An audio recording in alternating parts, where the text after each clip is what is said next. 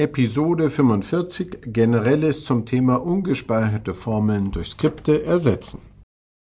Hallo und herzlich willkommen zu einer weiteren Folge 5 Minuten FileMaker. Ich möchte zu einem Thema zurückkehren, das ich in einer der ersten Folgen, in einer der ersten Episoden erwähnt hatte, nämlich dass ich tendenziell raten würde, bevor man viele ungespeicherte Formeln oder Formelfelder ansammelt, lieber mal ein Skript zu bauen und zu versuchen, mit Skripten anstatt mit ungespeicherten oder überhaupt mit Formeln zu arbeiten. Daraufhin habe ich dann später ein paar Anrufe bekommen, wo ich äh, gefragt wurde, frage ich mir wieder selber, ja, ich habe dieses und jenes, ich habe ein Rechnungslayout und äh, ja, wie mache ich das? Ähm, habe ich mit den, mit den Anfragenden jeweils mich unterhalten und mir das ein bisschen erklären lassen, aber prinzipiell kann ich das natürlich nicht, weil sonst würde ich das ja in fünf Minuten für alle Fälle endgültig einmal standardisiert erklären. Kann ich das nicht aus dem Ärmel schütteln, weil ich weder weiß, wie wurde da programmiert, wie ist es aufgebaut, wie sieht das Layout aus, was soll da genau gemacht werden. Also Wer schon viele FileMaker-Lösungen gesehen hat, der weiß, dass Rechnung nicht gleich Rechnung ist. Mal unabhängig vom Programmierstil oder vom Layout oder anderen Dingen kann es ja auch je nach Branche oder Anforderung völlig unterschiedlich aussehen und auch unterschiedlich funktionieren. Es gibt also leider kein Standardrezept oder ich gebe kein Standardrezept für alle Fälle, ähm, wo ich sage, ja, so die Vorgabe, oder ich würde nicht sagen die Vorgabe, das, was ich empfehle, ist eben, wie schon in einer viel früheren Folge erwähnt, äh, stark auf Scripting zu setzen, anstatt mit gespeicherten oder ungespeicherten Formelfeldern zu arbeiten. Aus genannten Gründen, das wiederhole ich jetzt nicht, aber generell zu sagen, ja, also auf dem Layout, wenn man es mal mit Formeln gemacht hat, kann man es so ersetzen oder um die Rechnungssumme zu ersetzen kann, muss man es immer so oder so oder so machen. Das äh, würde ich so nicht, äh, nicht ähm, irgendwie vorgeben oder sagen können. Natürlich tendenziell habe ich dann irgendwann entweder einen Button oder ich arbeite mit Skriptträgern. Wenn ich ja die Menge auswähle, dann multipliziere ich irgendwas hoch oder ich wie auch immer. Es gibt da verschiedene Möglichkeiten, das zu tun natürlich. FileMaker bietet hier sicher ganz viele verschiedene Möglichkeiten. Entscheiden muss natürlich dann, dass der Programmierer, wie er hervorgeht. Natürlich im Idealfall in Abstimmung mit dem Kunden, weil zum Schluss entscheidet immer der Kunde natürlich oder für den Kunden sollte es angenehm zu bedienen sein.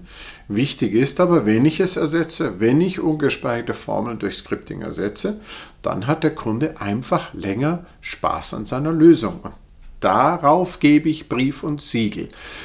Der Kunde ruft nämlich seine Rechnung oder was er sonst auch in äh, Inhalten hat mit gespeicherten oder insbesondere ungespeicherten Formeln ruft nicht nur das einzelne Formular aus, bei der Rechnung wird es in der Regel eine ungespeicherte Formel sein, wenn ich die Nettosumme zum Beispiel aus den Rechnungspositionen zusammenrechne, weil die Rechnungspositionen natürlich normalerweise in einer Bezugstabelle liegen zur Rechnung zum Beispiel. Und die kann ich natürlich dann, wenn ich es über eine Formel löse, nur ungespeichert aufsummieren. Das sieht zwar alles ganz schick und elegant und leicht gelöst aus in der einzelnen Rechnung, mit so und so viel Tausenden, zigtausenden, Zehntausenden oder mehr Datensätzen und vor allem dann in der Listenansicht wird es dann irgendwann vielleicht dann doch etwas zäher. Und das ist der Punkt, den man im Auge behalten sollte. Hier wollte ich jetzt in dieser Folge nochmal erwähnen, nein, ein Patentrezept ein genaues Vorgehen, das für alle Fälle genauso ist. Ich löse es immer mit einem Button, den ich da hinlege, oder ich löse es immer mit diesem Skriptträger. Das kann ich nicht geben.